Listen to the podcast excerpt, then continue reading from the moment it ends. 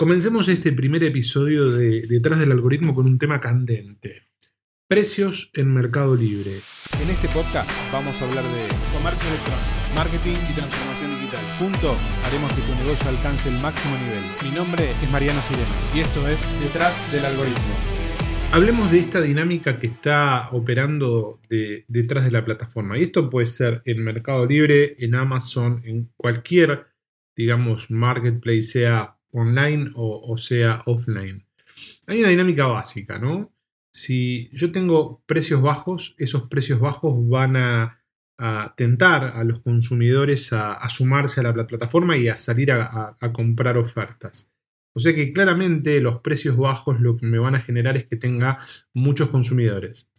Y si tengo muchos consumidores, eh, naturalmente voy a tener vendedores interesados en ingresar a la plataforma. Va a haber personas que van a querer vender porque van a decir, che, acá hay muchos compradores, yo quiero estar en, este ecosistema, quiero vender, quiero poner mis productos. Entonces, si tengo muchos vendedores orientados a venderle a esos consumidores, naturalmente, como voy a tener muchas personas vendiendo lo mismo, voy a generar una, digamos, una competitividad en precios muy agresiva y voy a generar precios bajos.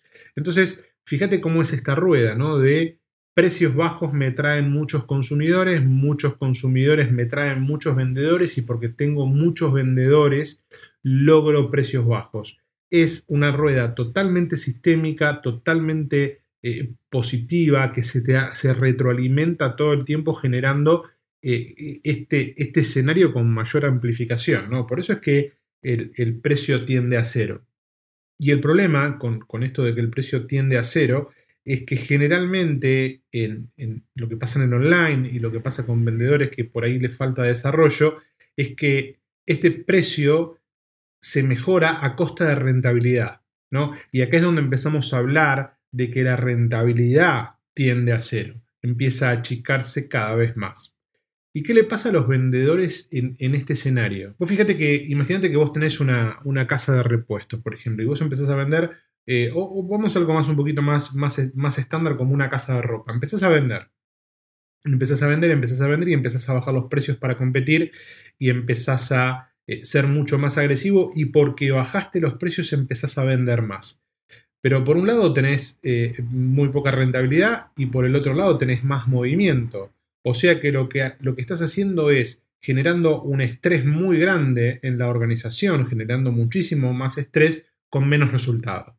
Entonces eso automáticamente te lleva a un escenario de desgaste donde terminás eh, eh, agotando, drenando tu negocio, ¿no? Porque operás, operás, operás, operás, pero tenés poca rentabilidad. Cuando queremos entender verdaderamente por qué pasa esto, eh, no, no tenemos que hacer una diferencia entre el online y el offline. Porque la realidad es que lo, que funciona por atrás son estrategias de negocios, ¿no? Las cosas que, que, pensamos, cómo pensamos nuestros negocios y cómo operamos. Y para entender un poquito cuál es el camino para salir de, esta dinámica, que hay un camino claramente, tenemos que entender eh, cuáles son las etapas o cuáles son los niveles de los negocios desde el off, ¿no? Que, por ahí tienen más desarrollo, tienen más experiencia. Acordémonos siempre de esto. Por atrás hay estrategias de negocios, ¿no? Podemos manejar la plataforma, podemos tener una orientación, algún hack, alguna cosa muy particular, pero, pero esto no se trata de, aprender a eh, manejar una cuestión técnica. Tenemos que empezar a pensar qué estrategias de negocio funcionan atrás de las acciones y las decisiones que tomamos en, en nuestra cuenta de Mercado Libre. Entonces, Vamos a imaginar, para, entender por qué nos pasa esto de los precios bajos, vamos a, imaginar que, vivimos en un pueblo, ¿no? En un pueblo donde no hay negocios, no hay ningún tipo de negocios. Y nosotros decidimos eh, eh, o, nos damos cuenta de que hay una necesidad en el pueblo, de que la gente necesita muebles. Entonces viajamos a la ciudad y buscamos importadores y buscamos fabricantes y elegimos eh, una cantidad de muebles que, que nosotros creemos que pueden servir para, la gente de nuestro pueblo, para la las cosas que le gustan, y traemos esos productos y abrimos la primer mueblería del pueblo. Ese sería como el primer estadio o el primer nivel de negocios, ¿no? Vendo porque tengo disponible, la disponibilidad, no hay otro diferencial, no hay, no hay competencia, no hay nada. Entonces, con solo estar, con solo poner el producto, yo ya tengo un negocio y la gente puede elegirme. Esto es lo que pasaba en Mercado Libre hace 5, 7, 8 años atrás, ¿no? Vos ponías un producto y se vendía y los comerciantes no podían creer cómo es que funcionaba. Por eso eh, proliferó tanto la venta de, los pequeños vendedores y después se fueron incorporando las marcas, ¿no? Porque realmente con solo poner algo, vos vendías y operabas y eras diferente. Esa era la primera etapa de negocios. Ahora, la gente de tu pueblo, ¿no? Vamos a volver al ejemplo, al ejemplo del pueblo. La gente de tu, pueblo empezaba a ver que, a vos te iba bien y que esto del negocio tenía sentido y que, podías vender. Entonces, eh, hay otro vecino tuyo que, se animó también, ¿no? Que se vino a la ciudad, vino a buscar producto, eh, eh, vino a ver a los mismos importadores que veías vos, a los mismos fabricantes. ¿Y qué hizo? Puso otra mueblería muy cerca de la tuya. De repente había dos mueblerías. Tener el producto, solamente disponibilizar stock, ya no era suficiente.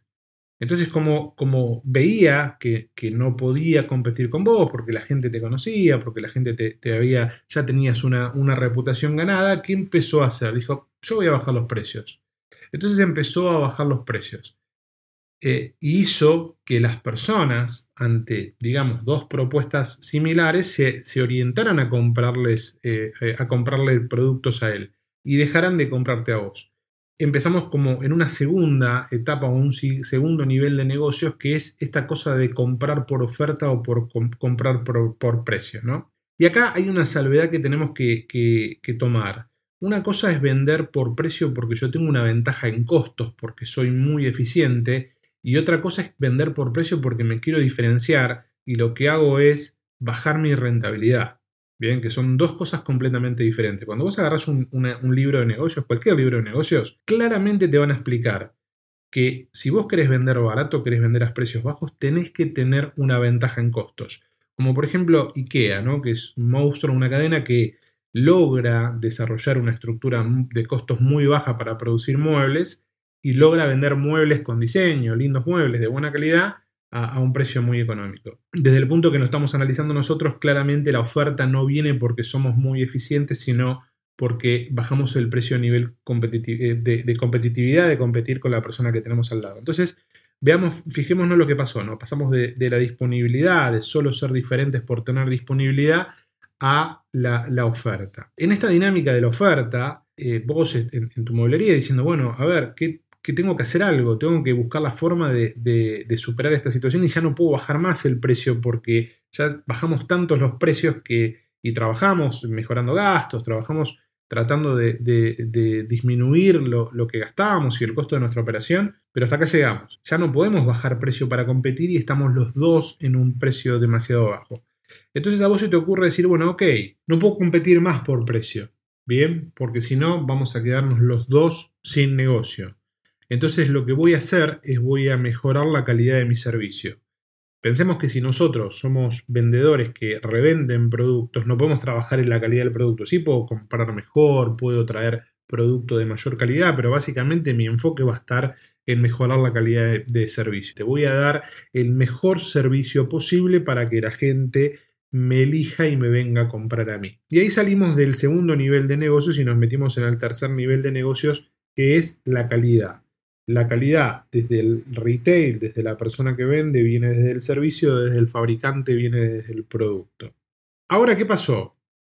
La realidad es que los aspectos de calidad son fácilmente, digamos, copiables, ¿no? Porque la otra mueblería podía ver lo que hacías y rápidamente empezó a copiarte y empezó a hacer lo mismo que hacías vos. al, cliente final, volviendo a decirle al cliente, mira, yo sigo siendo una opción empezaste a cuestionarte en la, mueblería y dijiste, bueno, ok, ya pasamos por tener el producto, ya pasamos por vender eh, una oferta, ya pasamos por mejorar la calidad, vamos a hacer algo diferente, vamos a diferenciarnos. Y ahí entramos en la cuarta etapa de los negocios, que es la diferenciación. Bien, entonces vos dijiste, bueno, no traigamos lo mismo, voy a traer muebles distintos, me voy a enfocar en un público distinto, voy, por ejemplo, a dedicarme a personas que, son jóvenes, que se van a vivir solas, que necesitan muebles para cuando se van a, cuando van a su primer departamento. Entonces van a necesitar productos distintos y, yo me voy a ocupar de eso. Si le voy a dejar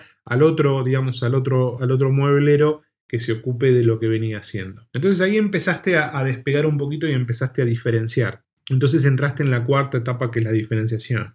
¿Hasta cuándo? Hasta que ya no tenías un solo mueblero y te diste cuenta que en tu pueblo había 25 casas de muebles y todas vendiendo lo mismo. Ahí es donde tuviste que repensar tus cosas y hacer las cosas completamente diferentes y entramos en esta etapa que llamo eh, disrupción planificada, que significa ser diferente en múltiples capas de negocios y con múltiples niveles de disrupción, pero bueno, vamos a dejarlo para después. Ahora, fíjate lo que pasó en el offline. Pasamos por disponibilidad, pasamos por oferta, pasamos por calidad, pasamos por diferenciación y ahora entramos en disrupción planificada. ¿Qué nos pasa en un marketplace? ¿Qué nos pasa en Mercado Libre? Todavía estamos atorados en la segunda etapa, en la de precios. Los vendedores no logran salir de ese lugar, no logras salir de la etapa de precios y no logras entrar en la etapa de diferenciación. Y fíjate que la, la digamos, eh, eh, estamos trabajando con el diario el lunes, ya, entendemos que esto funciona, ¿no? ya entendemos que la, dinámica de negocios viene por ese lado. No se trata de hacer las cosas bien un poquito, se, se trata de hacer las cosas totalmente diferentes y totalmente disruptivas. Tenés que salir del lugar de la oferta y tenés que concentrarte en el lugar por lo menos de la diferenciación. Hay como dos niveles o dos caminos que tenés que trabajar. Por un, por un lado, tenés que trabajar las capas en las que te vas a diferenciar. Bien, vos puedes diferenciarte en una sola variable o te podés diferenciar en múltiples variables. Si vos querés ser, un, digamos, una persona, un negocio, un vendedor que sea muy difícil de copiar, tenés que diferenciarte en múltiples capas. Entonces, imagínate la forma que publicás, tus nichos de mercado, eh, el tipo de comunicación, etcétera, ¿no? Eh, no, viene al caso en este momento, pero imagínate todos los lugares donde te puedes diferenciar. Y en el otro lado, por otros niveles, digamos, la forma en que te puedes diferenciar. ¿Cuán disruptivo sos en, términos de diferenciación? Entonces, por un lado tenés la capa de diferenciación y por otro lado, qué tan disruptivo sos. Y es muy importante que comprendas esto porque esto es lo que te va a sacar del, del lugar de precios bajos tener diferenciación y ser completamente disruptivo. La realidad es que cuando vos lees las estadísticas, eh, hay, una, hay un estudio de Kantar donde habla de por qué elige la, gente, la, por, qué, por qué la gente decide comprar.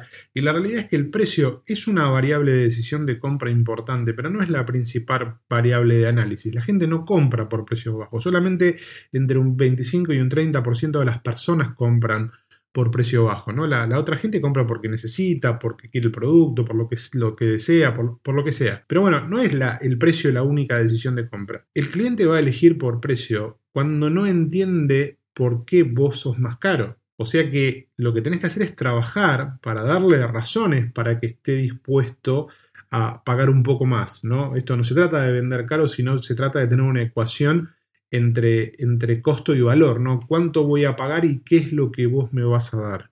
Y obviamente, cuanto más te diferencies, cuanto más disruptivo seas, cuanto más estés eh, del lado del cliente, del lado del cliente es pensando en el cliente, pensando en lo que el cliente necesita, mejor propuesta de, precios podés tener y obviamente más rentabilidad. Eh, el valor agregado es claramente eso, es bueno, ¿qué valor estás agregando a la operación? Si vos agarras un producto, traes eh, un sillón o una silla, la, la pones en Mercado Libre al mismo precio que todos, con el mismo servicio que todos, bueno, ¿por qué van a pagar más. Van, van, a pagar el menor precio posible porque no hay diferencia entre ninguna de las opciones. Ese es el lugar para romper con esa dinámica. Lo que tenés que buscar es romper la curva de valor, entender cómo agregás valor de manera diferente. Y vamos a tomar un ejemplo muy, digamos, muy cerrado como para, para entender cómo se puede hacer esto. ¿no?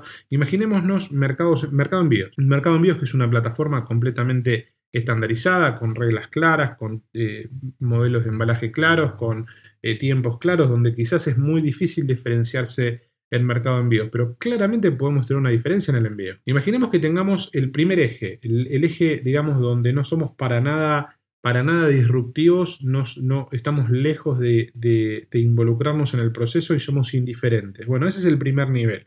Ser indiferente, ¿qué quiere decir? Ingresa una operación, imprimo la etiqueta, la pego, la despacho y ya está, me olvidé. Soy indiferente a, mi cliente, no estoy agregando ningún tipo de servicio. Ahora imaginemos un segundo nivel donde me empiezo a comprometer un poco más, ¿no? Y trato de pensar eh, o trato de hablar con el cliente y avisarle que el producto se despachó o preguntarle si lo recibió cuando ya sé que lo recibió, si lo recibió bien y trato de conectarme un poquito con, con la operación. O un tercer nivel donde yo pueda tener una actitud mucho más proactiva, ¿no? donde, por ejemplo, hable con mi cliente, le pregunte eh, si, si, necesita algún embalaje especial, que piense en mi producto, si tiene un embalaje especial, que lo acompañe en el proceso de, decisión de compra, que me fije cuáles son sus preocupaciones que tienen que ver con el envío, que trabaje en esta cosa de, embalar, de, los detalles del producto. Es muy importante, ¿no? Entonces, puedo lograr un, un máximo grado de disrupción en envíos involucrándome o puedo ser completamente apático. ¿Cuál es la diferencia? Bueno, si lo puedo eh, cobrar o no, si el cliente lo va a valorar o no. Entonces, yo tengo que construir diferenciaciones en los lugares donde el cliente le da valor, si no es un costo. Pero tiene que ver con esto. Si, si vos querés romper con esta dinámica de precios bajos, tenés que romper con la, curva de valor, tenés que entender dónde tu cliente agrega valor y trabajar mucho sobre eso. La realidad es que dentro del mercado libre tenés un montón de lugares de, de, creación de valor y un montón de lugares de diferenciación. A veces nos cuesta ponernos a pensar porque estamos metidos en una dinámica operativa diaria con muchísimo trabajo que, hace complejo que pensemos en esto. ¿no? A veces apenas damos abasto con la operación eh, normal como para decir, bueno, creo, creo más valor, pero créeme que es importante que rompas esto. ¿Por qué? Porque si vos empezás a crear valor, empezás a crear más rentabilidad y si creas más rentabilidad puedes invertir más en tu negocio. Y si podés invertir más en tu negocio, podés trabajar de manera diferente, podés invertir en tecnología, podés invertir en recursos, podés invertir en capacitación y eso te va a llevar de manera sistémica a un escenario mucho más positivo y mucho mejor. Para, hacer un recap de, este primer capítulo de lo que hablamos es entender que, que plataformas como Mercado Libre naturalmente van a llevar a un escenario de precios bajos, que nosotros tenemos que romper esa dinámica eh, a través de, la creación de, una propuesta de valor distinta. Entender que el off ya pasó por ahí, que ya pasamos por la disponibilidad, por la oferta, por la calidad, por la diferenciación y, por, y estamos en la etapa de disrupción y que el online puede copiarse de eso, que no, no tenés que ser un innovador, tenés que ir a ver qué es lo que ya están haciendo otros.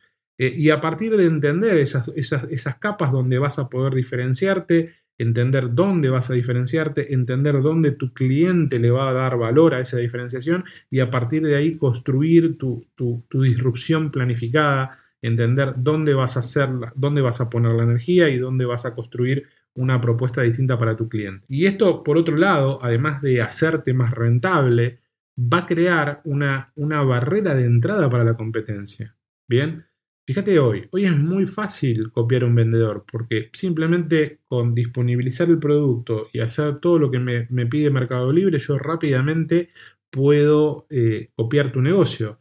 Ahora, si vos sos un disruptor, si vos tenés diferenciación en todas las capas de tu negocio, para mí va a ser mucho más difícil copiarte. Puedo tratar de emularte, puedo copiarte en alguna capa. Ahora, copiarte en todas. Bueno, esto se trata de esto.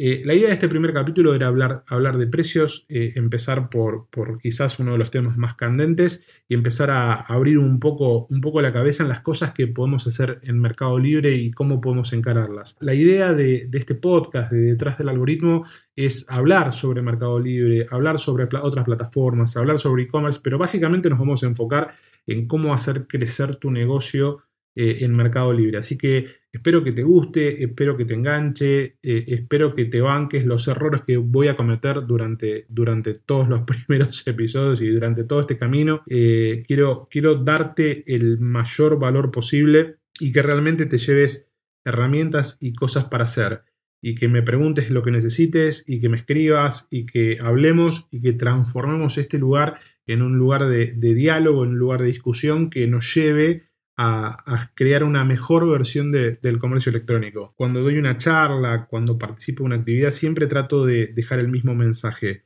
Estamos en eh, esta, eh, esta era es la era donde estamos construyendo esta industria del comercio electrónico y las experiencias que, nosotros mismos tenemos como compradores dependen de, de las experiencias que generamos como vendedores. O sea que nosotros somos los diseñadores de lo que pasa en el comercio electrónico. Cuando yo, cuando, comercio electrónico, cuando yo escucho a alguien que me dice, no, me compré esto, re mala experiencia, me pasó tal cosa, me da bronca porque digo, che, esto lo estamos haciendo nosotros, nosotros somos los responsables de esto.